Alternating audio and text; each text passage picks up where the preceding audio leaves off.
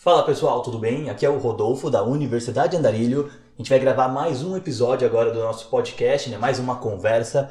E o tema de hoje, o tópico escolhido para essa conversa de agora é são as relações humanas, mas com foco então em BoJack Horseman e Rick e Morty. São duas séries que a gente aborda bastante aqui no canal, como eu sempre digo, porque são séries muito inteligentes, né? São séries que agregam bastante para conhecimento mesmo assim do ser humano, porque elas são animações, como eu, eu acabei de falar no, na série Personalidades Líquidas, né, BoJack, é, essa ideia, né, essa série, essas séries elas são inteligentes porque elas abordam situações que precisam ser abordadas, né, que são muito importantes de ser discutidas, de, de abrir uma reflexão, abrir um ponto de filosofia, né, um, um aspecto de pensamento crítico, que você olhe para aquilo com mais atenção. Mas se você faz isso numa série com atores, se você faz isso num filme, que acontece, claro, mas talvez não com a mesma intensidade, por quê? Quando você faz isso com pessoas reais, é muito chocante, entendeu? Eu acho que é um pouco mais doloroso de você imaginar. Então essas séries elas conseguem lidar com diversas situações é, que são importantes de você imaginar, de você pensar ali, claro, de você enxergar, né, para poder se colocar no lugar, se identificar com as ações do personagem, tentar tomar uma decisão diferente. Mas elas têm um alívio cômico, que é o fato de ser uma animação, né? De ter personagens que são caricatos, de ter, no caso do BoJack Horseman, por exemplo, personagens com cabeças de animais, com atitudes de animais. E isso acaba amenizando um pouco esse processo. Então, eu consigo falar sobre um tema muito mais pesado, e amenizo o impacto que isso causaria na pessoa com esse alívio cômico, né? Com essas cores fortes que tem nas duas séries, né? Com a ideia de exploração de multiverso, de vários universos diferentes, vários planetas diferentes que existem no Rick e Morty também, né? Então as piadas, as cenas de, de piada de mau gosto, piada de humor negro, inclusive, essas cenas elas são para fazer um alívio cômico realmente no meio de toda aquela crítica, no meio de todo aquele processo de construção de conhecimento que existe dentro da série. Não estou falando que essas séries elas foram pensadas para isso, mas elas servem muito como esse pano de fundo, né? Elas são excelentes aqui para mídia que ensina, por isso que elas são as duas que mais aparecem por enquanto, né? Espero que em breve a gente encontre cada vez mais séries, mais filmes, mais coisas bacanas assim para trazer, porque é muito importante, né, esse tipo de conteúdo. Mas elas servem muito como um pano de fundo, um background ali no caso, um cenário, né, um estudo de caso que seja para, para essa ideia do mídia que ensina, porque elas abordam essas situações sem se tornarem pesadas demais, apesar que são pesadas também, tá? Não quer dizer que elas sejam levinhas, não. O Jack Horseman é uma série que eu não recomendo para muita gente, assim, porque é uma série com muita coisa forte, muito diálogo forte, muita situação pesada, assim, de lidar. Mas, então, no assunto de hoje, né, nesse podcast, a gente vai conversar sobre as relações humanas o que a gente pode entender disso, né, do relacionamento humano e relacionamento como um todo, entendeu? O relacionamento afetivo, o relacionamento amoroso, o relacionamento de família, de irmãos, o relacionamento de você consigo mesmo, né? Eu e eu mesmo ali também, isso é também é uma relação humana, também é um relacionamento, né? O interpessoal e o intrapessoal, tudo isso é muito importante. Então, começando por BoJack Horseman, o que, que a gente vê nessa série que, que aborda, que foca tanto nessa ideia de relação? Os personagens eles são muito profundos, né? Assim como o ser humano é, o personagem dentro do BoJack Horseman, apesar de caricato, apesar de animado, apesar de colorido, eles são muito profundos, né? Cada personagem ali tem uma história, tem um porquê de agir daquela maneira. Cada personagem ali ele tem uma razão para estar naquele local, uma razão para as suas atitudes, uma motivação. Então a gente tem vários personagens, cada um deles tem o seu ponto de profundidade, tem o seu aspecto ali crucial para transmitir aquilo para o espectador, né? Passar a própria história, transmitir a informação dele, né? Que, quem eu sou, por que eu me tornei isso que eu sou nesse momento, né? É, quais são as minhas dificuldades, quais são os meus medos, quais são os meus receios. Tudo isso é transmitido para o espectador de uma forma animada, né? de uma forma mais é, humorada, bem humorada, vamos dizer assim. Mas a gente encontra nesses personagens o que a gente encontra numa pessoa real. E é por isso que a série é tão boa você é capaz de se identificar com esses personagens, né? Como falamos também na série das personalidades líquidas. Você se identifica com esse personagem porque ele tem ações semelhantes às suas. Ele tem atitudes que parecem com as que você toma, com aquelas decisões que você toma. Ele lida com consequências e resultados de ações semelhantes às consequências e resultados de ações que você lida quando escolhe um determinado caminho, quando escolhe alguma, um tipo de ação, algum tipo de, de, de vida que você decidiu levar, entendeu? Então você se identifica com esses personagens.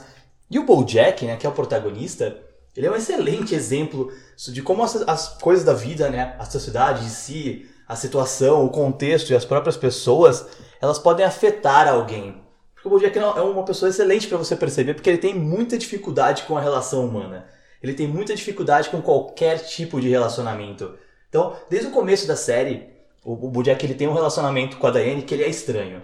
Em algum momento deles, assim, eles tiveram um beijo, e depois disso eles tiveram uma amizade, cultivaram uma amizade, e parece que eles são os, os, os personagens mais similares, né, mais parecidos, e ainda assim eles não ficam juntos. Ainda assim eles não desenvolvem um interesse amoroso ali, vamos dizer assim, um pelo outro, né? É, se bem que a série ainda não encerrou, pode ser que em algum momento isso venha a acontecer. Mas, até então, parece que eles precisam ficar próximos um do outro, porque essa amizade mostra a semelhança que existe né, entre eles. Mas, mesmo a relação, de, essa relação dele que é tão próxima, que é tão é, espelhada, né, vamos dizer assim, que tem tanta identificação de um para o outro, ainda assim ela é muito conturbada. Isso sem citar todas as outras relações, todos os outros relacionamentos que o Bojack tenta cultivar ali ao longo da série. Então, é um cara que sofreu muito, tá? Ele teve um passado muito caótico, né? Uma infância muito conturbada.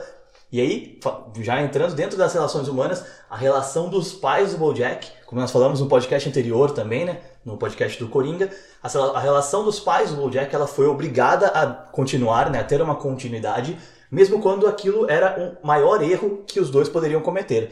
Então eles ficaram juntos, mas eles não deveriam ter ficado juntos, porque não foi saudável nem para eles, né, nem para os dois. Ou seja, criou uma personalidade agressiva, é, passiva-agressiva talvez, não, não mostra tanto a agressividade, a agressão física assim do fato, mas existe, né? Mostra a violência e tudo mais. Então, dentro da, do pai dele, né? Então, criou uma personalidade agressiva para ele, um cara que perdia o controle, um cara que culpava todo mundo, que a culpa era de todo mundo, menos dele. Aí eu quero escrever meu livro eu não consigo porque a minha inspiração eu perco quando eu olho pro meu filho fracassado, pra minha esposa que, que é odiada, que é odiosa, ela não serve para nada tal.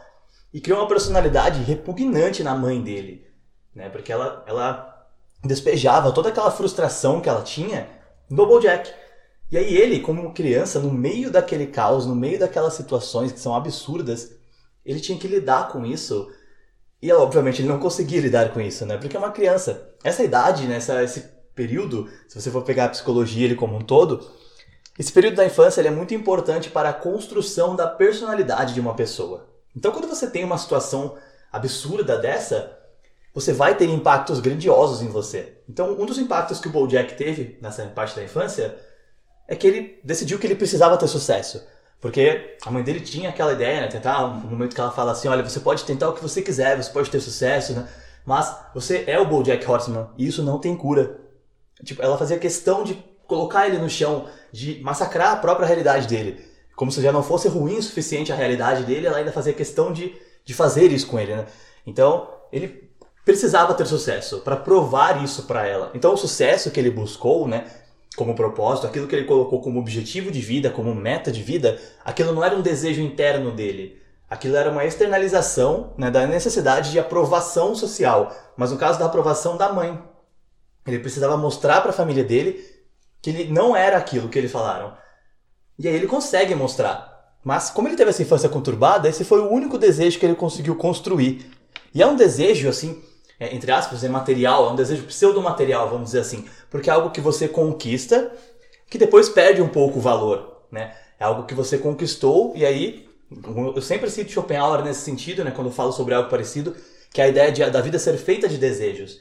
Então você tem um desejo que ele é pseudo-material, que é um desejo que, que vamos dizer é comprável, né? É um desejo que você pode alcançar e tocar nele, né? como o sucesso do BoJack na mídia, depois que ele fez Horsing Around, ele era palpável, né? As pessoas viam aquele sucesso dele. As pessoas assistiam ele na televisão. Era um sucesso palpável, pseudo-material. Quando ele alcança aquilo, o desejo se perde. E o Schopenhauer diz muito bem isso, que nossa vida é feita de desejos. Então, se você realiza um desejo, você tem um, um ponto de clímax de felicidade pela realização, mas no instante seguinte você já tem um ponto de abismo na sua vida, né, na sua existência como um todo, porque você não sabe o que fazer a partir dali. Né? Como que eu vou lidar com, com isso agora? Eu acabei de realizar o meu desejo, o que, que eu vou fazer da vida? Né? Como que eu dou continuidade na minha vida agora? O que, que eu faço a partir de agora? Eu preciso construir um novo desejo, né? E aí Bojack ele mostra isso pra gente, que ele não consegue construir um novo desejo. Ele não consegue criar um novo objetivo de vida. Por quê? Porque o primeiro objetivo de vida dele, o propósito que ele colocou para si, não era por ele. era pela família dele. Ele tinha que provar aquilo por causa daquela relação conturbada, né? E aí quando ele consegue fazer aquela prova, ele cai num abismo que aí ele se torna. É, é, é, engraçado até você imaginar disso, é bem irônico. Ele se torna aquilo que ele não era, mas que diziam que ele era. Porque ele não sabe mais como lidar com aquilo. Então falaram, você é um fracassado. E aí ele teve sucesso, mas quando ele teve sucesso, ele perdeu o propósito. E aí quando ele perde o propósito, ele se torna um fracassado. De verdade. E olha que engraçado, né, você olhar nesse, nesse contexto. Eu queria muito alguma coisa e diziam que eu não conseguiria. Né, porque eu era ruim. Aí a partir do momento que eu consigo aquilo, ao invés de eu me sentir satisfeito pela. Né, eu me sinto bem, mas no momento seguinte eu já me sinto mal, e aí eu me torno aquele fracasso que diziam que eu era. Porque eu não consegui construir um, um projeto para minha vida, né? Eu não consegui construir o meu desejo. E aí esse impacto, né, posterior ao sucesso de Horse Around, depois que ele some, quando começa a série de verdade do BoJack Horseman, né, que a gente vê o personagem como ele tá é, acabado, ele, ele tem dinheiro, ele tem ele já não tem sucesso, ele já não tem mais a fama, mas na cabeça dele ainda existe aquilo, e isso dificulta qualquer tipo de relação dele. As relações que ele consegue construir, elas são muito vazias ou muito conturbadas. Ou ele se aproxima das pessoas pelo dinheiro, né, fazendo várias festas, ou saindo com mulheres fúteis, como acontece várias vezes na série, ou ele se aproxima de uma pessoa e se abre realmente, né, mesmo com receio ali, porque ele, ele diz, né, ah, eu, eu convivo comigo diariamente e eu não gosto, então ninguém vai gostar, né, tem, tem alguns diálogos que remetem a esse pensamento. Então ele tem um medo de se abrir, mas quando ele se abre, que cria um relacionamento mais de confiança, né, mais segurança, mais emocional, envolvimento emocional realmente, é muito conturbado, porque ele tem todo esse problema, né, para carregar. Então ele tem uma defensiva, né, por exemplo, de ah, não vou me abrir porque toda vez que eu me abro as pessoas me machucam. Ou toda vez que eu me abro eu machuco as pessoas. Como nós também podemos ter. Às vezes você tem um relacionamento conturbado em algum momento da sua vida, né? ah, talvez com sua família, como foi o caso do Bojack, mas também um namoro, né? Você teve um namoro anterior que não deu certo e, e aí você quer ter um novo relacionamento, você conhece uma pessoa bacana, você quer se envolver com ela, mas você não consegue estar 100% presente ali naquele relacionamento, naquele momento, porque você pensa no, no que aconteceu antes, né? Você você se defende de uma coisa que não está acontecendo. Você imagina uma ofensiva, você imagina uma agressão e você entra numa defensiva contra aquilo e aí aquela pessoa não entende o que está acontecendo. Então cria um relacionamento conturbado, porque ao invés de você se abrir com ela, conversar, e ela poder se abrir com você, e vocês trocarem essa experiência de vida, né, trocar essa bagagem, trocar esse conhecimento, você se defende de um ataque que não está vindo. E aí, de tanto que você se defende, em algum momento esse ataque vai vir, entendeu? E pode ser da pessoa realmente, porque ela já se frustrou muito com você, como é o caso da Daiane com ele, né? Em alguns momentos ela tem que agredir verbalmente, basicamente, né? Ela precisa levantar a voz, ela precisa jogar na cara dele as verdades para que ele entenda de tanto que tá sendo conturbado aquele relacionamento. Então, cara, você é o problema, né? O Todd, tem uma cena com o Todd que é maravilhosa de você perceber isso. O Todd é um personagem que ele é basicamente é, é apático a série toda. Ele é um personagem que tem muitas invenções, mas ele não tem muito propósito de vida também. E aí, ele sempre deixa o Bojack fazer as coisas dele, ah, tanto faz, tanto faz, eu não me ligo, eu sou indiferente àquilo. Mas tem uma cena que ele faz um, uma coisa que ele consegue transformar até o relacionamento dele com o Todd, que era super neutro, né, super apático, em algo conturbado. E aí o Todd vira para ele e fala assim: "Cara, não é a bebida, não são as drogas, não é a fama, não é nada. O problema é você. O único problema na sua vida é você." Né? E eu não tenho mais nada para dizer. É, então ele precisa né, desse movimento ali para mostrar. Ou então essa, essa, esse ataque que você está esperando, ele pode partir de você mesmo. Você está tanto na defensiva que em algum momento você imagina um cenário de, de discussão, de briga, de problemas, e você ataca a outra pessoa. Mas na sua, né, no seu inconsciente, no seu subconsciente, você está se defendendo, né? você está se protegendo para não se machucar como você se machucou antes. Então, você viu como é complicado né, um relacionamento humano, cara? Como é que é complicado você se relacionar com alguém? Porque todo, todo mundo tem marcas. Mesmo que você saia com uma pessoa super nova, um adolescente, uma pessoa que acabou de entrar na fase adulta, que nunca teve um relacionamento, todo mundo tem marcas, né? Nós somos construções da sociedade, nós somos impactados pelos nossos pais, nós somos impactados pela nossa família, nós somos impactados pelos nossos amigos, pela escola que a gente frequentou, pelo ambiente que a gente foi criado, pela cultura, né? Então, nosso país tem uma cultura, outros países têm outras culturas. E a gente é impactado por todos esses fatores. Então, cada pessoa ela realmente é um universo singular. É um, dos pensamentos que eu mais carrego comigo que é muito importante você saber. Então, quando você vai criar um relacionamento, você está fazendo um Big Bang, você está fazendo uma explosão. Você está pegando dois universos diferentes e está chocando um com o outro. E todos eles têm as suas galáxias, né? Vamos pensar dessa forma. Cada universo singular, né? cada ser humano tem a sua experiência, tem a sua bagagem, tem a forma como ele foi afetado pelaquela situação, pela sociedade, pelas pessoas, pelo mundo ao redor dele, pela cultura, pela construção social que ele teve. E aí você choca essas duas coisas. E essa relação humana é muito conturbada, sempre é. Mas se você não conseguiu lidar com os seus problemas, né? Ou como a série B mostra, você não consegue lidar com as suas próprias merdas, entendeu? Quando você entra no relacionamento, a chance de que esse relacionamento seja bom para ambas as partes é muito pequena. Ele pode, em algum momento, ser bom para você e desgastar a outra pessoa, né? Se você tem um problema, se você não conseguiu lidar com aquilo ainda. Ou ele pode ser bom para outra pessoa e não bom e ruim para você, entendeu? Não ser bom para você, porque você ainda tá lá é, vivendo em um abismo que você criou, entendeu?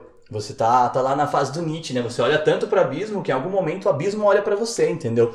Você às vezes não tem o problema, mas você não conseguiu lidar com alguma situação e aí essa situação te acompanha como um fantasma e você olha tanto para aquela situação, você olha tanto para aquele abismo que aquilo vai desenvolver um problema, né? Então alguma coisa que nem precisava ser tão grave, mas que ela vai passar a ser tão grave porque você permitiu isso, entendeu? E você não tem que se sentir culpado, a gente é ser humano. A gente falha também, a gente tem o nosso medo, a gente tem o nosso receio, a gente tem a nossa insegurança. E a gente tem que lidar com tudo isso ao mesmo tempo em que trabalha, estuda e continua a viver.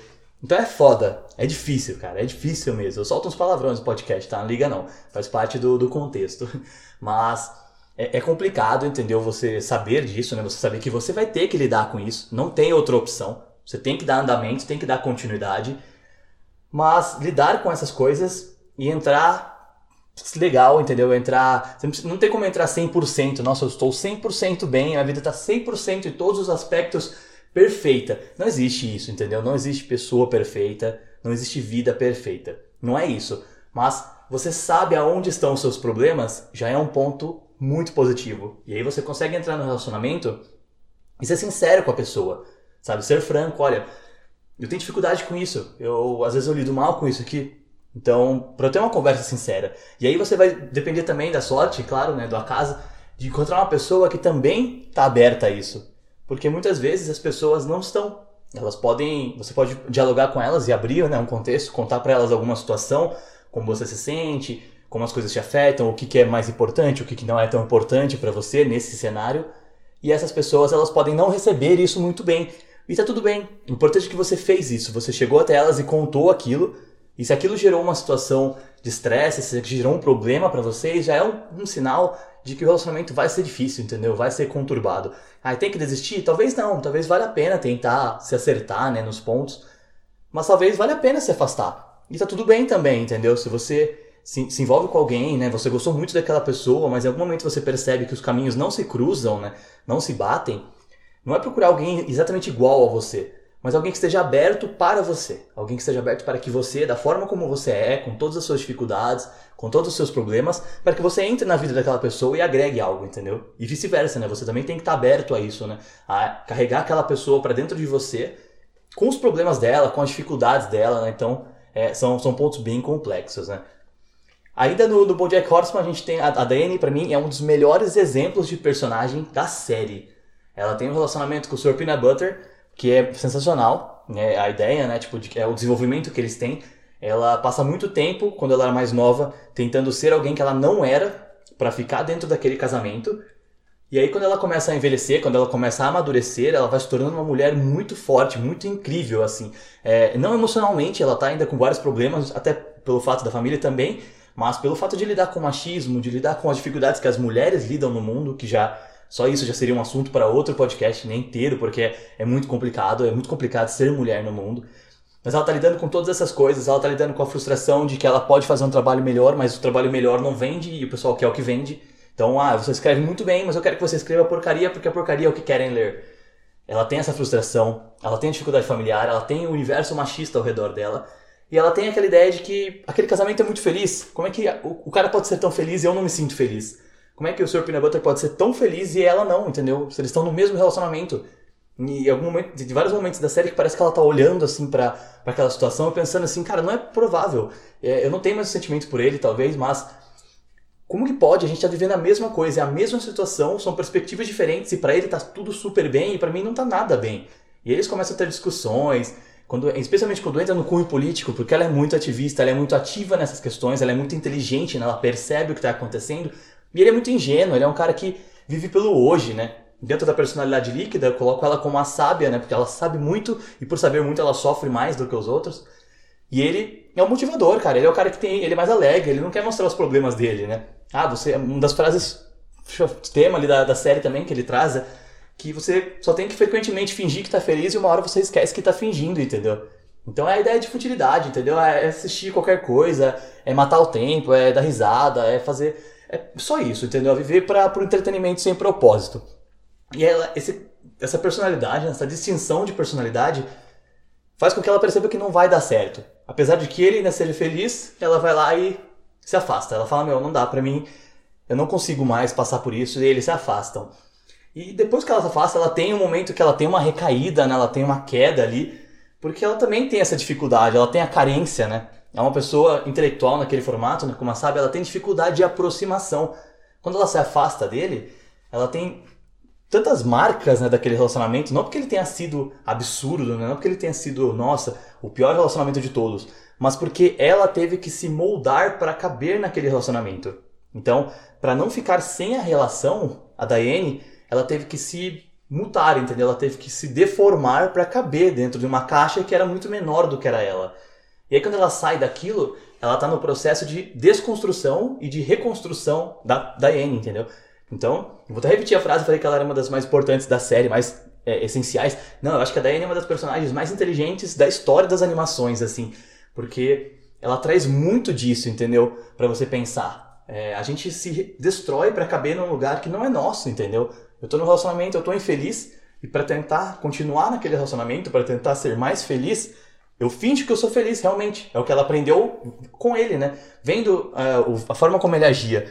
E aí ela tentou se adaptar àquilo, né? Então, ela se deformou para caber naquela caixa do relacionamento. E até o limite dela, né? Ela foi até o limite da exaustão emocional dela, até a estafa, basicamente. Ali. A hora que ela tava exausta, destruída mesmo por completo, aí ela parou, pensou e falou: Cara, não é para mim não é isso mesmo, não dá para continuar, eu preciso sair. Mas aí ela sai daquela caixa. E aí, assim, você passou muito tempo da sua vida, né? No caso dela foram 10 anos dentro do relacionamento. Você passou muitos anos da sua vida moldada, né? Você se deformou para caber naquele local. E aí, de repente, você sai e pode ser quem você é. A dificuldade de se relacionar depois disso, ela é muito grande, porque você mesmo se torna um estranho para você. E aí você não sabe muito bem como apresentar essa pessoa, né, que é você, para os outros, né, para novos relacionamentos, para novas pessoas, novas oportunidades, porque você mesmo não se conhece tão bem naquele momento. Você se conheceu bem o suficiente para saber que não estava feliz ali e para saber que não ia dar certo mesmo, que você tinha que se afastar. E aí você entra no processo doloroso, que é uma separação, que é se afastar de uma pessoa que você conviveu por muito tempo, né? Muitas vezes esse processo é doloroso não por causa do sentimento pela pessoa, mas sim pelo costume que você teve, né? Que você criou aquela rotina, né? E de repente você tem uma rotina completamente diferente, né? Como ela, por exemplo, ela morava na casa do Sr. Peanut Butter e ela sai e vai morar num estúdio, né? Ela vai morar num quartinho, é, o que não é um problema, entendeu? Já morei também, inclusive, em diversos momentos, talvez por situações até semelhantes, mas você sai e aí você tem que construir uma nova rotina. E essa rotina, ela vai ter muito mais momentos de solidão do que você tinha antes. E aí entra outro aspecto da relação humana, que é o mais difícil, na minha opinião, que é se relacionar com você mesmo. Então imagina só, você saiu de um relacionamento e aí ela sabe que ela precisava sair, ela sabe que não daria certo, ela sabe que não era bacana, não não estava dando certo, não ia funcionar esse casamento, ele foi é, carregado de maneira teatral por muito tempo e eu sei que não vai dar certo. Aí ela sai daquilo, ela sai com o peito cheio e fala: Não, eu fiz isso porque eu precisava fazer. E beleza. E aí, nos primeiros meses que ela vai passar sozinha, o, o sentimento que ela vai ter, muito provavelmente, é de insuficiência. Porque ela vai pensar assim, meu, será que não tinha nada que eu poderia ter feito para durar mais? Será que alguma coisa que eu poderia ter, ter tentado ali, talvez, é, faria com que esse relacionamento tivesse continuado, tivesse rendido outros frutos, né? Será que um filho, talvez? E aí ela começa a ter o sentimento de insuficiência. E lidar com sensação de insuficiência, né? Sentindo que você é insuficiente, É muito difícil, é muito, muito difícil. Porque você não é insuficiente. Né? Como eu já fiz um vídeo sobre isso. Insuficiência é uma coisa muito surreal de, de se pensar, né? Porque insuficiente, você precisa ser insuficiente para alguém ou para algo, entendeu? E não faz sentido, porque se for para alguma coisa, né, eu não sou suficiente para estar nessa posição agora. Tá bom, mas eu sei então o que é ser suficiente, eu vou buscar aquele estudo, vou buscar aquela capacitação, vou buscar aquela experiência, vou buscar as coisas que me, me transformem em suficiente para aquela profissão. Mas para alguém, né, para um relacionamento, não faz sentido, né? Se você não é suficiente para aquele relacionamento, é porque na verdade aquele relacionamento não existe, entendeu? Ele não está funcionando. A menos, vamos pensar assim, ah não, eu tenho um vício, né? Eu tenho uma dependência química. Isso faz com que eu não seja suficiente para aquele relacionamento. Beleza, isso faz com que você não seja suficiente para relacionamento nenhum, na verdade, porque você está com um problema muito grave em você que precisa ser resolvido, entendeu? Mas no geral, por, por escolhas, por decisões de vida, por aquilo que você é, que representa para o mundo realmente, não existe isso de não ser suficiente para alguém. Mas a sensação de insuficiência ela vai te acompanhar em muitos momentos. E aí tem um grande problema dos relacionamentos humanos, das relações humanas. Quando você se sente insuficiente, você passa a ser. Não porque você se torna insuficiente, mas porque você tem aquilo em você com uma convicção muito grande. E aí a gente tem os episódios, por exemplo, que ela passa sozinha, que ela vai pro Vietnã, ah, 10 razões para você ir pro Vietnã. Ela acabou de presenciar o Sr. Peanut Butter com a Pickles, né, uma outra personagem, ele já tá se envolvendo em um novo relacionamento, e para ele parece que tá tudo bem, só que em alguns pontos parece até que ele percebe, né, que ele sentia algo pela Diane, ele percebe que havia um sentimento que era diferente ali, né, tal. A gente vai falar sobre ele também na sequência. É... Mas ela percebe que ela não gostava mais dele, na, na teoria, né, claro, mas que o costume fez com que ela sentisse dor. E ela vai fazer esse processo, essa jornada de autodescobrimento, né? Ela se afasta do, do local onde ela mora, ela vai para outro lugar. Aí ela cria toda aquela experiência como se ela estivesse realmente encenando aquilo para no fim ela perceber que não, ela tinha que passar pelo luto, né? Ela tinha que passar pela, pela sensação de perda. Ela tinha que chorar. Ela tinha que enfrentar aquela dor dela, né? Porque se ela não enfrenta aquilo, ela não vai conseguir se sentir bem consigo mesma. Ela não vai conseguir se sentir suficiente. E ela não vai conseguir entrar em um novo relacionamento, né? nem de amizade, muito menos amoroso, entendeu? Então, é, é, é importante esse processo do luto, né? esse processo de entender que algo acabou, que algo chegou ao fim, para que você possa começar algo novo. Você não consegue começar algo se você não encerrou o ciclo anterior. Você vai acavalar as coisas ali, elas vão se, se entrelaçar e você vai misturar e vai dar tudo errado, entendeu? Então isso é muito importante.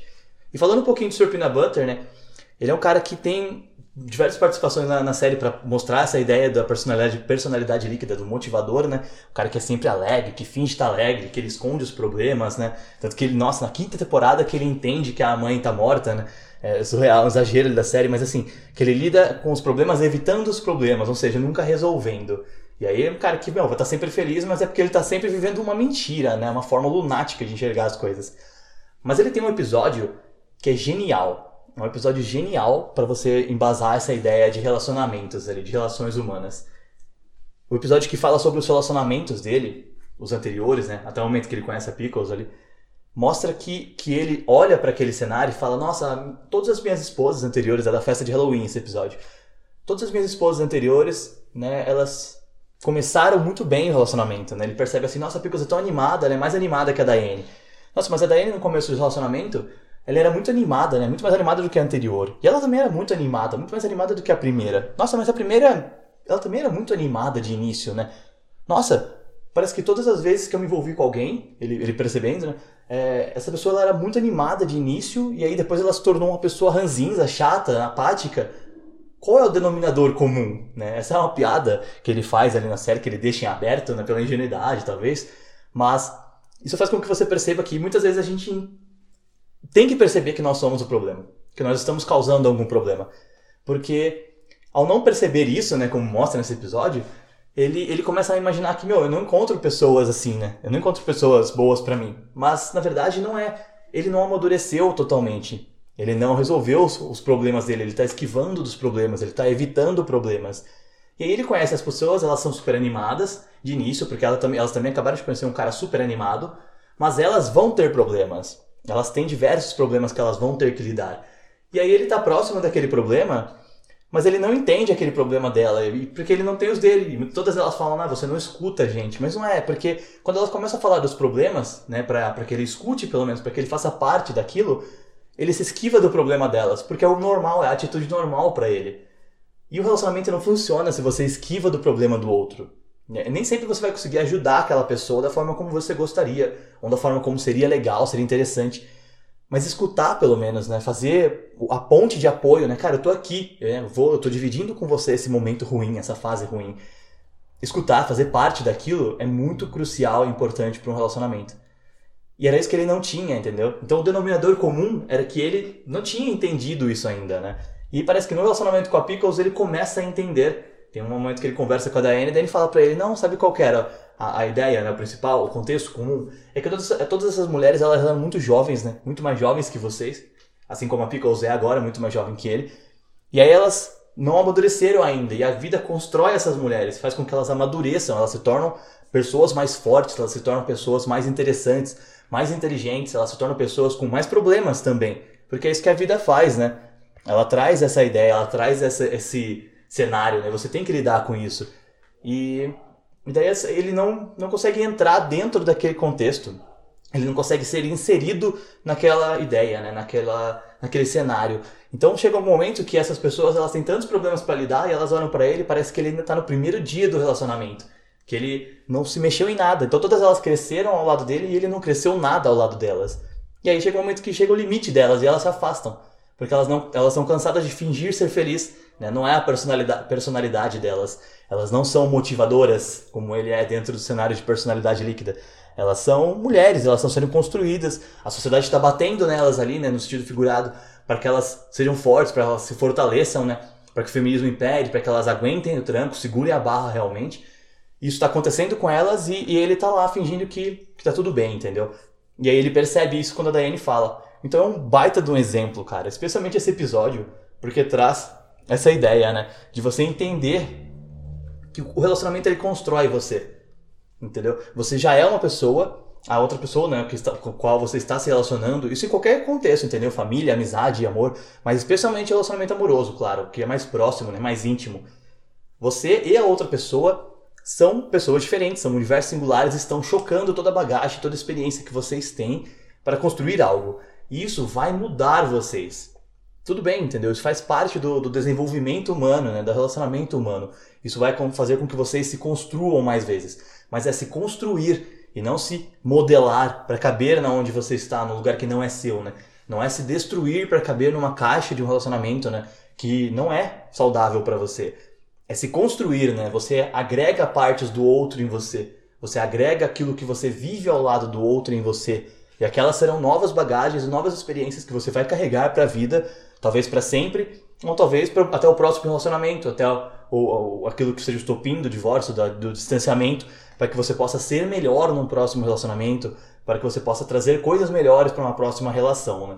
Então é muito importante porque o relacionamento ele constrói você. E o problema do seu peanut butter foi que ele não se permitiu construir, né?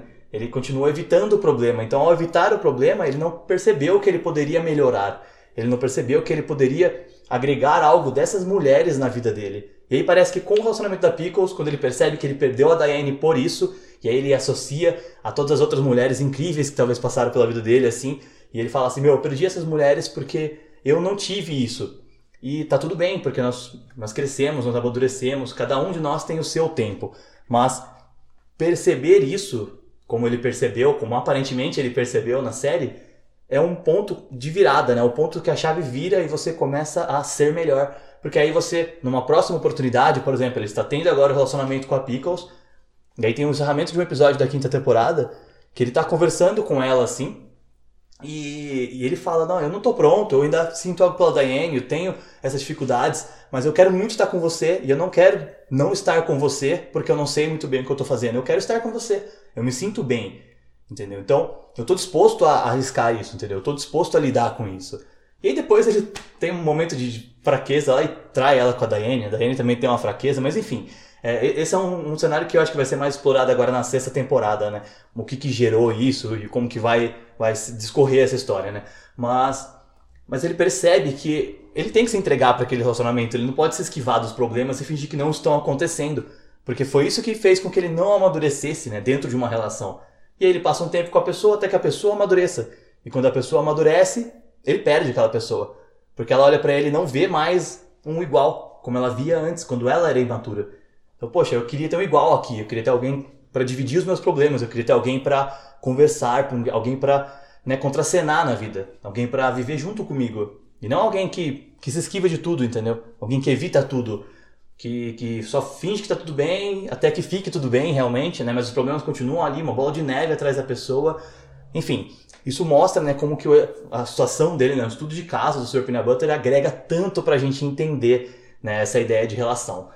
E, nossa, a gente poderia falar sobre diversos outros contextos aqui do BoJack, cara, é excelente. Eu vou citar só mais um e vou entrar em Rick Morty também, senão vai ficar cinco horas de podcast aqui se a gente for falar de todos eles e é excelente, são exemplos excelentes. Mas se gostarem, vocês deixam comentários aí, sugestões, escreve o que vocês estão achando, a gente conversa mais uma vez. É... Mas o Todd, cara, o Todd também é um personagem que amadurece bastante na série. E tem diversos exemplos que poderiam ser citados, claro, mas um deles é quando ele encontra a, a garota que é assexual, não vou me lembrar o nome dela agora, mas também tudo bem. É, e aí ela leva ele para casa e eles têm que fingir que eles não são assexuais, porque a família dela tem todo um contexto erótico e tal. Mas ela apresenta ele para os pais e ela fala assim: ah, o Todd ele fez faculdade, né? Tudo mais, tal, tal, tal. E aí tem toda aquela confusão tudo mais, que não é tão importante, relevante aqui para nossa discussão. Mas depois, quando ele tá indo embora, ele fala, a gente tá namorando, né? A gente é sexuado, a gente se entende tudo mais. E aí ele pergunta para ela assim, por que, que você disse pra sua família que eu tinha feito faculdade, né? Aí ela falou assim, ah, Todd, eu queria que você impressionasse um pouco mais eles. E aí ele pensa, né? Poxa, essa, essa personagem é uma personagem que estudou bastante, ela é super inteligente, ela tem um monte de diferenciais e o Todd é um cara que representa, né, o inventor ali, um cara que tá tem muita ideia, ele tem muita criatividade, ele pode fazer a diferença no mundo, mas ele tá sem foco, né? Então, por, por não ter foco, ele tá estagnado. Ele continuou na casa do Bojack por muito tempo, e ele saiu, foi morar com a princesa Carolyn, então, tipo, ele tá sempre na casa de alguém, ele tá sempre deixando a vida continuar, deixando a vida correr sem perceber. É, então, ele não, não tem essa ideia de, de amadurecimento né, emocional, de amadurecimento como pessoa, ali, de, de adultizar, né, como eu cito no, nas personalidades líquidas. Ele não, não tem essa ideia de crescimento. Ele quer fazer muita coisa e por querer fazer muita coisa ele não consegue fazer nenhuma dessas coisas, né? E isso dificulta bastante o, a vida dele, nesse sentido. Mas para ele tá tudo bem porque é o que ele quer, é o que ele espera e a decisão tá tudo bem, entendeu? Ele tá lidando com aquilo. Mas ele amadureceu um pouco porque ele percebe nesse momento que o relacionamento dele com essa menina não daria certo, porque ela precisava que ele fosse mais do que ele era. Não no sentido de que ele era menos, menor ali do que ela, né, que ele era menor do que ela esperava, não. Mas ela queria que ele fosse mais do que aquilo, para que, ela, para que ele pudesse impressionar as pessoas como ela impressiona, né? Ah, eu fiz isso, eu estudei isso, eu sou assim. E aí ele, poxa, eu não, tenho nada. Tem uma hora que ela chega, contra o dia de trabalho dele, dela para ele, e aí ele fala, ela fala assim, como é que foi o teu dia? Daí ele vai lá e conta um monte de coisa aleatória. E ela olha e fala, nossa, tipo, quem é esse cara, entendeu? O que, que esse cara tá fazendo da vida, entendeu? O que, que ele tá vivendo? Ele não tá trabalhando para, para alguma coisa, ele não tá construindo algo, ele não tá pensando em nada. Ele tá simplesmente matando o tempo, ele tá simplesmente se divertindo, entendeu? Vivendo a vida sem razão nenhuma, sem propósito nenhum. Então ele fala para ela assim, olha, eu acho melhor a gente não ficar junto. Porque você precisa de alguém que impressione mais, entendeu? Isso parece como uma crítica para ela, mas na verdade ele tá sendo super sensato. E é muito importante essa sensatez dele, né? ele ter essa sensatez, porque isso faz com que ele mostre né, que amadureceu e mostre para ela que, que ele já é mais, entendeu? Mesmo não tendo a faculdade, como ela disse, ele já é um pouco mais do que ela esperava. Mas naquele momento realmente não era legal para os dois continuarem juntos. Eles estavam juntos porque eles tinham uma característica em comum que é difícil de você encontrar. Então era cômodo. É cômodo continuar junto quando a gente tem alguma coisa difícil assim. É só ficar junto e fingir que tá tudo bem, entendeu? Mas na verdade não, eles precisavam de mais, eles precisavam ter esse entendimento, esse entrosamento ali. E não tinha, porque ela estava esperando que ele fosse alguma coisa que ele não era, entendeu? E que ele não estava interessado em ser naquele momento. Então, naquele, naquela relação, naquele relacionamento, a decisão sensata era realmente essa: a se afastar. Não porque ela era ruim para ele, ou porque ele era ruim para ela, mas porque os caminhos não estavam é, uníssonos, né? eles não estavam paralelos, eles não estavam indo para o mesmo lugar. Então ia chegar algum momento que eles não iam ter variação nenhuma, eles não iam ter entrosamento, né? Não ia ter um, um elo ali daquele casal, porque é, não, não, estão seguindo a mesma jornada, vamos dizer assim. é, ela esperava mais dele, ela esperava uma coisa diferente dele. E ele estava aceitando como ela era. Isso acontece muito em diversos relacionamentos. Então eu sou assim e você é assim, e a gente entra no relacionamento e eu espero que você mude. E eu entro, eu entro no relacionamento sabendo que eu não, não gosto daquilo que você faz, daquilo que você é, mas eu entro esperando que você mude. Isso é irracional, entendeu? Porque se eu entrei no relacionamento com você é porque eu aceito como você é. E eu tenho que aceitar quem você é. E tenho que apoiar quem você é. Né? Entender a tua decisão, compreender o seu caminho, entender a sua jornada, aceitar e dar apoio para você. Isso é uma relação humana. Agora, se eu entro assim, você tem uma atitude, eu penso assim, ah, mas daqui a alguns anos você vai mudar isso. Isso não é um relacionamento, entendeu? Você tá tentando mudar uma pessoa. E aí, plot twist, cara, spoiler da vida. Ninguém muda ninguém. Você não entra no relacionamento para mudar alguém. Você pode ajudar a pessoa a mudar. Ah, essa pessoa tem problemas com droga. E eu entro no relacionamento e ajudo, né, faço com que ela se sinta bem para lutar, né, para lidar com aquilo, para lutar contra aquele vício. E aí ela consegue vencer a dependência química. Ela venceu com a minha ajuda. Eu não mudei essa pessoa. Nós não somos capazes de mudar alguém. Quando você vai até um psicólogo, psiquiatra, um psicanalista, o processo é de você contar e eles vão orientando você. Por quê? O mais importante do psicólogo, nessa orientação, ela é feita com base naquilo que você falou naquilo que você sente. É você quem põe essa mudança para fora, externaliza essa mudança para que ele seja capaz de modelar aquilo e te dar uma orientação. É você quem vai mudar. Não é o psicólogo que muda você. O psicólogo ele faz um trabalho maravilhoso na orientação ao redor daqueles fatos que você expôs. Mas a mudança ela tem que partir de você. Ninguém consegue ajudar alguém que não quer ajuda, entendeu? Você não consegue fazer uma pessoa mudar se ela mesma não quer mudar, se ela não percebe o que tem que mudar. Se ela tem um comportamento destrutivo dentro de uma relação, mas ela não percebe que tem aquele comportamento, aquilo não vai sair dela. Por mais que você fale para ela, olha, você tem esse comportamento, olha como você está agindo, olha como você está sendo, olha o que está acontecendo. E se ela não percebe aquilo, ela vai agir contra você, ela vai te atacar ou ela vai se proteger, talvez por algum reflexo de relacionamento anterior, ela vai ficar na defensiva, ou ela vai ficar na ofensiva, mas ela não vai mudar, porque você não muda essa pessoa. A única coisa que você pode fazer é ajudar, fazer com que ela note aquilo que ela faz, com que ela perceba o comportamento destrutivo que ela tem, para que daí ela possa começar a lidar com essa mudança, né? Para que ela possa começar a pensar naquilo que está acontecendo, em como ela é, em como ela age, em como ela se sente, e aí ela perceba, cara, eu estou errando aqui. E aí com a sua ajuda ela pode mudar mas ela precisa querer mudar. Ela precisa mudar, ela precisa fazer esse processo, enfrentar esse procedimento, né? enfrentar essa caminhada. Não mudamos ninguém. Ninguém muda ninguém. Se você está num relacionamento que não é bom para você e você está esperando que a pessoa mude, cara, sai. Ou conversa com essa pessoa e fala, olha, isso aqui não é saudável para mim. Você consegue fazer alguma coisa por isso? Ah, eu não percebo isso, ela briga com você, né? entra numa discussão, ou o cara vai lá e fica agressivo sai. Você não vai mudar essa pessoa. Se essa pessoa não quer mudar, você não vai mudar. Não é a gente que pode fazer a diferença na vida de alguém intencionalmente. A gente precisa mostrar para a pessoa, e a diferença que a gente faz na vida daquela pessoa é a ajuda que a gente oferece. Eu criei esse projeto para fazer a diferença na vida de outras pessoas, mas eu ofereço ajuda. Eu não posso chegar em alguém que não quer mudar, que não quer ajuda e forçar essa pessoa a aceitar ajuda. Se essa pessoa não quer, a única coisa que eu posso fazer é respeitar e aí se faz mal, né? Se me faz mal, eu me afasto.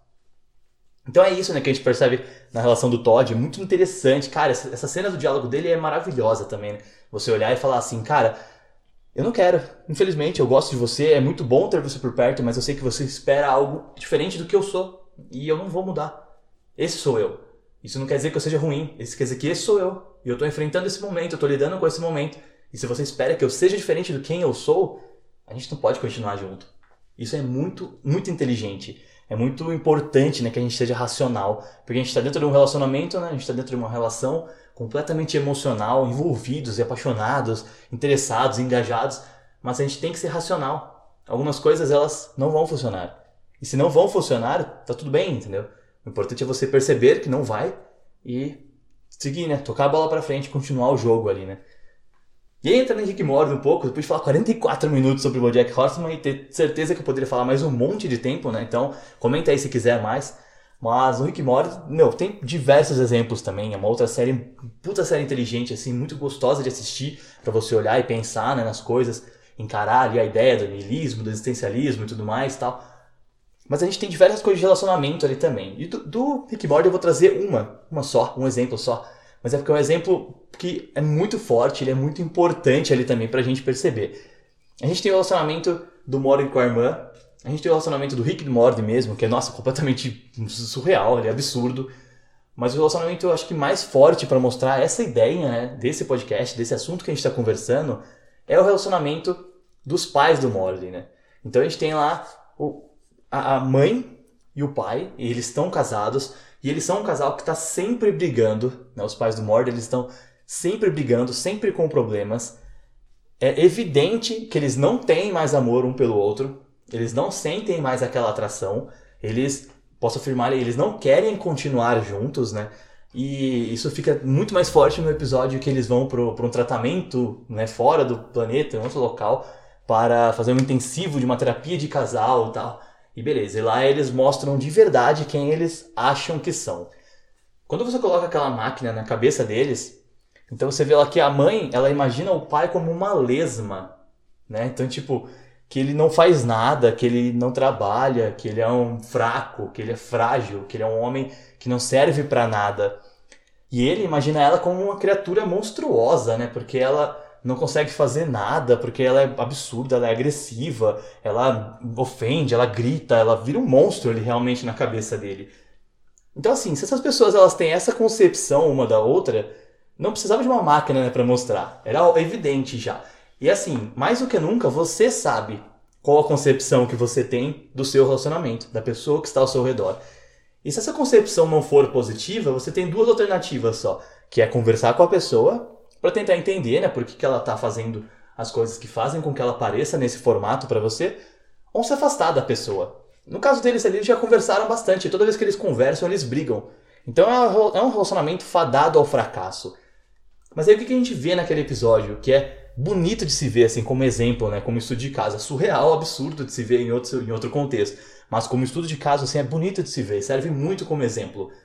O que eles têm ali é chamado de codependência emocional. Eu fiz um vídeo falando sobre isso bem no comecinho do canal, mas eu já falei sobre isso em outros vídeos e é um assunto muito bom, muito importante. É um assunto que está tá dentro da tem um livro né, com esse nome que é muito bom também, Codependência Emocional, né, Codependência Nunca Mais é o nome do livro, inclusive, fala sobre isso. E o que, que seria codependência emocional? Então vamos supor assim que você tem um dependente químico na tua casa, teu filho, teu irmão, teu pai, tua mãe, enfim, algum dependente químico, alguma pessoa que tem um vício que é destrutivo. E aí você não tem esse vício, mas você convive com essa pessoa e você tem que lidar com os problemas que essa pessoa cria, que esse vício, né, dessa pessoa traz, é um transtorno que traz para dentro da tua casa. Você não é um dependente químico, mas você é codependente. Por quê? Você sofre a consequência de um vício que você não tem. Você sofre as consequências de uma atitude que não é sua, mas você não consegue se afastar daquela consequência. Você fica preso àquilo. Então é como se você tivesse o vício do vício, entendeu? Você tem uma pessoa que é viciada em drogas e você é viciado no problema dessa pessoa.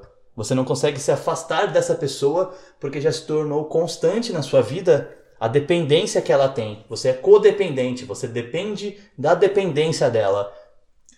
Maravilhosa essa ideia de você perceber isso, porque a gente faz isso o tempo todo com diversas coisas.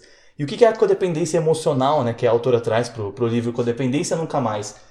Ao invés da dependência química, você coloca uma pessoa com hábitos destrutivos. Você coloca uma pessoa que tem é, reflexo de um relacionamento anterior muito ruim, por exemplo ou que tem um comportamento muito agressivo, como é o caso da mãe do Morty, entendeu?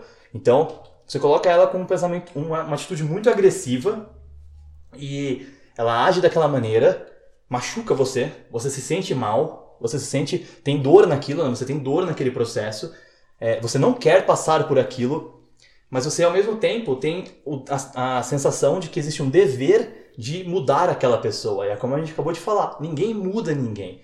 Só que você não percebe aquilo. Você pensa assim: eu preciso mudar essa pessoa. Eu preciso fazer algo, né, fazer com que ela seja melhor, porque eu amo essa pessoa, o que pode ser verdade realmente, mas eu quero que ela seja diferente do que ela é. Eu quero que ela corrija esse problema que está me machucando.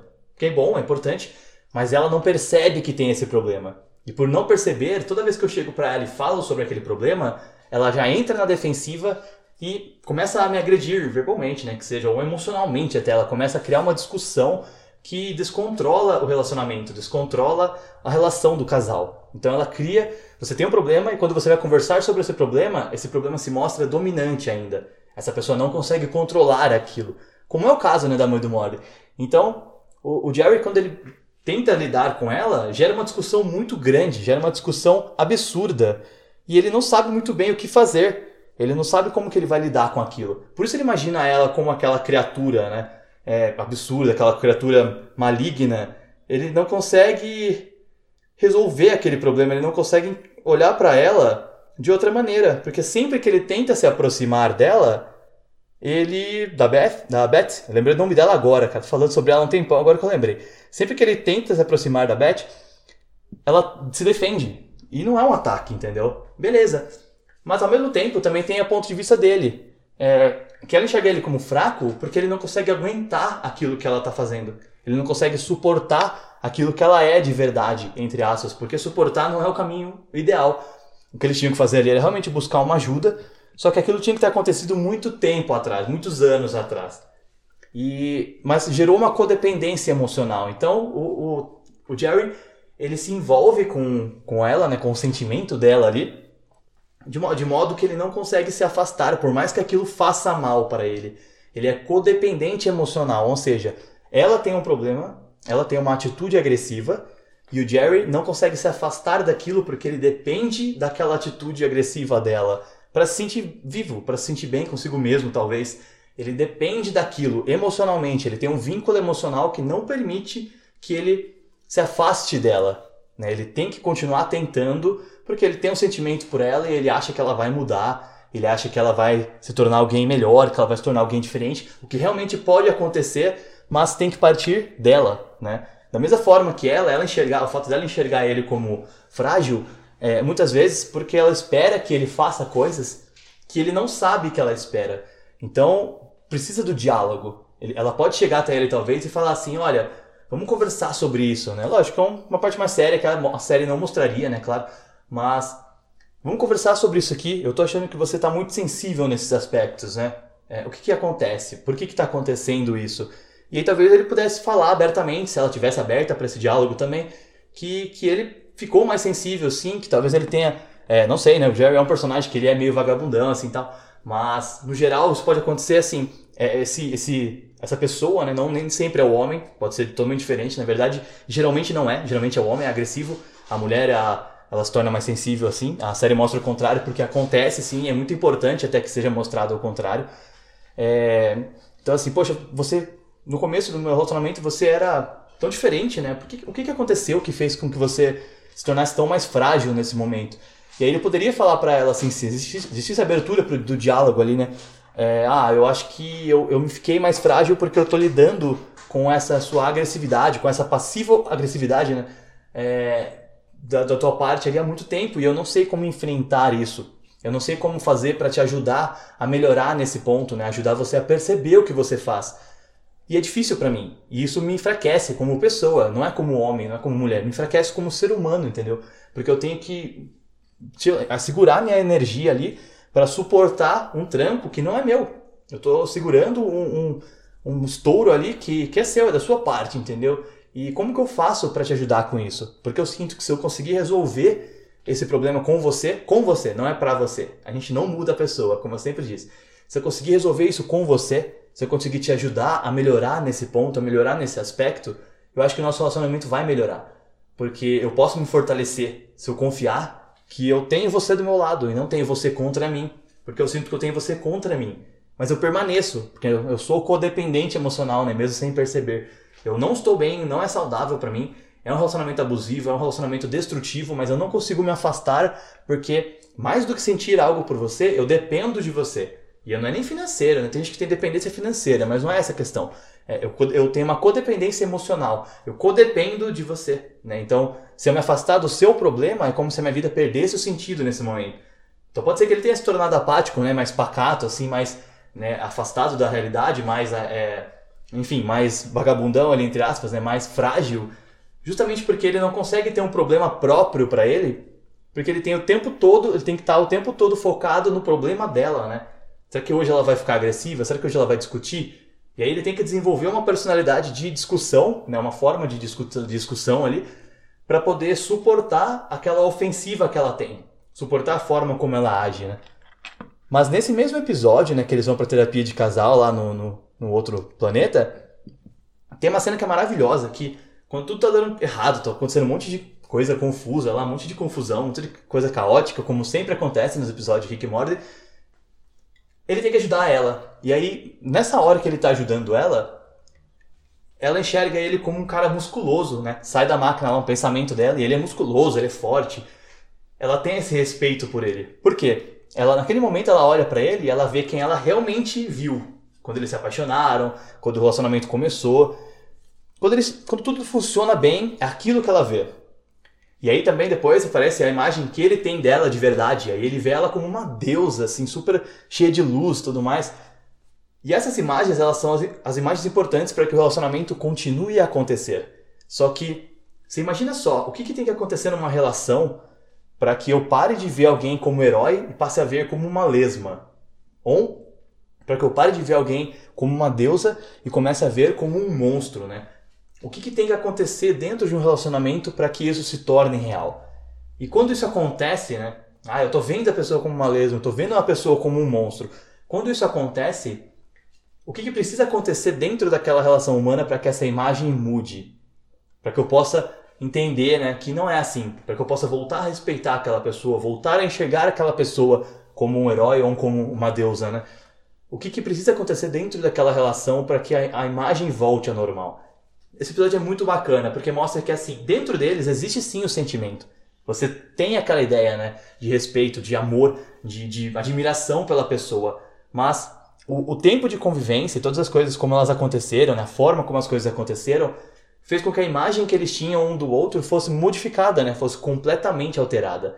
E aí eles não estão sabendo lidar com aquilo e demoram muito para tentar fazer alguma coisa. Talvez acho que o tempo tenha sido crucial naquela relação. Mas trazendo isso para a vida real, se você percebe que isso está acontecendo, a solução é tentar resolver o mais rápido possível, mas da maneira branda, né? Respeitar o tempo, respeitar a, ah, a forma como a outra pessoa se sente. O, o mais rápido possível que eu digo não é correr para resolver, mas correr para começar a resolver. Às vezes é um processo que pode levar anos aquela resolução, mas se você percebe que está acontecendo e começa já é uma baita diferença, entendeu? Já é uma puta diferença porque você consegue entender, meu, eu tô sendo codependente aqui. Eu tô tratando mal o, o, meu marido, sabe? Não, eu tô mimando demais a minha esposa, ou vice-versa, né? Tô tratando mal a minha esposa, tô sendo agressivo. E ela pensando, nossa, eu tô transformando ele num cara encostado, num cara acomodado demais, porque eu faço tudo por ele. Perceber é a chave. Então esse acho que é o exemplo que o Rick Morty pode trazer pra gente nessa conversa. Então, acho que é isso, pessoal. Acho que a gente já falou, já falei bastante aqui sobre relacionamentos. É, como eu disse para vocês, as duas séries elas têm muito mais bagagem, muito, muito mais mesmo, para que a gente pudesse conversar por mais muito tempo. Então, se vocês gostaram do tema ali, é, deixem nos comentários, né, fala o que vocês acharam, é, vocês me contam o que pensaram, como que foi, as críticas, comentários, sugestões, alguma cena que vocês queriam, algum personagem que vocês queriam né, ter nessa conversa também. Fala o que vocês pensam.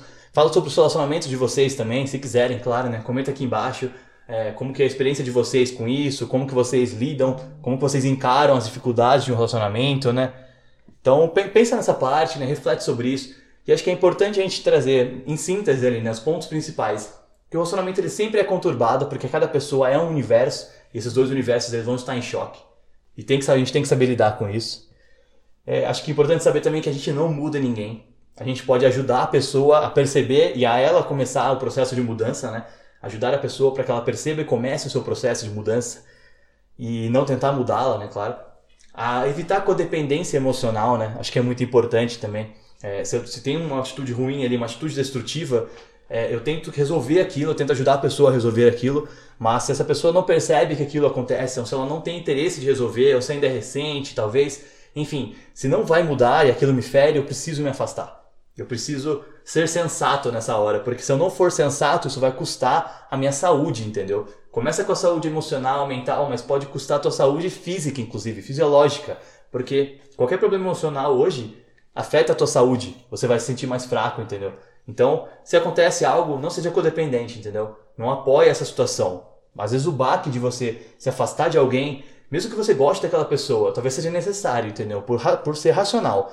O baque de você se afastar de alguém, às vezes é o ponto de, de partida para que essa pessoa perceba o que ela faz e comece a mudar, entendeu? E comece a tentar melhorar aquele aspecto, né? Tentar melhorar aquele ponto. Então é importante, assim, que, que você lide com aquilo. E acho que também perceber o fato de olhar para você, para suas atitudes e ver como que aquilo está afetando as tuas relações com outras pessoas, tua relação com a tua família, tua relação com teus amigos, né, com as suas amizades, tua relação com a pessoa que você ama, né, que você tem um relacionamento afetivo, teu namorado, marido, tua esposa, tua namorada, tua, enfim, amante, não, mentira, amante não, gente, não existe, mas, enfim, com a pessoa que você se, se relaciona naquele momento, e também a relação que você tem com você mesmo, a relação que você tem consigo. É muito importante. Essa relação a gente deixa de lado fala: ah, eu tenho muitos amigos, eu tenho um monte de gente da família, eu tenho minha namorada, eu tenho meu namorado, eu tenho meu marido, eu tenho minha esposa, papapá. E você tem você, cara. Em algum momento da vida pode ser que você só tenha você. Então consiga assim fazer uma boa relação consigo mesmo, né? Tenha uma boa relação com você mesmo, porque pode ser que em alguns determinados momentos a única pessoa que vai restar para você é você. E você precisa se reerguer. Então preste atenção nisso, né? lida bem com isso. Espero que vocês tenham gostado do conteúdo, que estejam gostando dos podcasts, dos assuntos que a gente está trazendo para cá. Deixe, deixe comentários, críticas, sugestões. Né? Escreve aí embaixo o que vocês acharam, deixa tema, fala o que vocês estão achando. Se escutaram até o final, mande um salve para eu saber que alguém está vendo, está ouvindo essa baboseira toda que eu falo aqui e está afetando positivamente vocês. Né? Me fala aí se está tá legal o conteúdo, se precisa melhorar em algum ponto, se precisa mudar alguma coisa. Deixa a tua opinião aí que é muito importante para o projeto, tá bom? Espero que você esteja gostando bastante. Continue a seguir, compartilhar todos os conteúdos ali, se inscreve no canal se ainda não for inscrito, compartilhe com seus amigos ali para dar uma força, tá bom? Se quiser conhecer os cursos também, o link está aí embaixo, né? bit.ly barra uniandarilho com os cupons Evolua2019 ou Level Up, se for 2020 já e você estiver escutando isso daqui, tá bom? Espero que vocês gostem bastante mesmo do material. Comentem, participem, interajam, façam parte aqui da Universidade Andarilho, beleza? Até a próxima!